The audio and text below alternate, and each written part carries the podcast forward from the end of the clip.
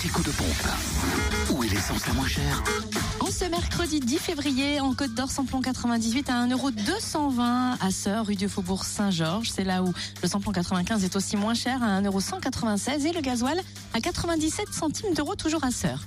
Euh, du côté de la Saône-et-Loire, le samplon 98 est à 1,257€ à Mâcon, route nationale 6. Le samplon 95 à 1,229€ à Charolles, avenue du 8 juin 44. Et puis à Tournu aussi, avenue du Clos-Mouron.